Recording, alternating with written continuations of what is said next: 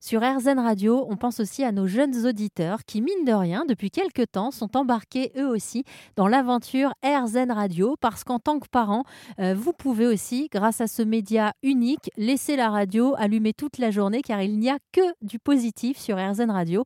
Au hasard que les rencontres de la vie nous réservent parfois, j'ai pu discuter avec Cécile qui tenait un stand sur un salon que je suis allée arpenter avec le micro RZN Radio.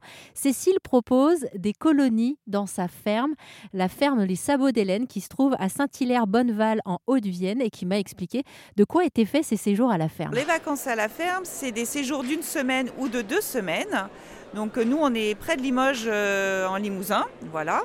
Et euh, donc c'est une ferme pédagogique et euh, donc les enfants viennent passer vraiment une semaine en immersion totale sur la ferme.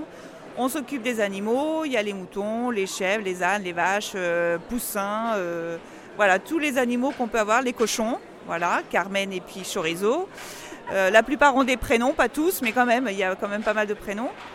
Et euh, voilà, donc les enfants participent eh ben, euh, au travail de la ferme, donc nourrir, préparer les enclos, repailler, câliner, promener les chèvres, on fait des cabanes dans les bois.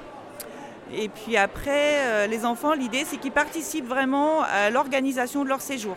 Donc euh, ils peuvent participer à l'organisation des menus, des repas. Et puis pareil, on propose plusieurs activités et selon ce qu'ils ont envie, eh ben, on va aller plus ou moins vers une activité et en fonction des thèmes. Chaque semaine, il y a une thématique différente. Cécile qui va aussi se lancer dans l'organisation de colonies pour adultes. On va en entendre parler aussi cette semaine sur RZN Radio. Et si jamais vous voulez vous renseigner davantage sur cette colonie en immersion à la ferme, direction rzn.fr.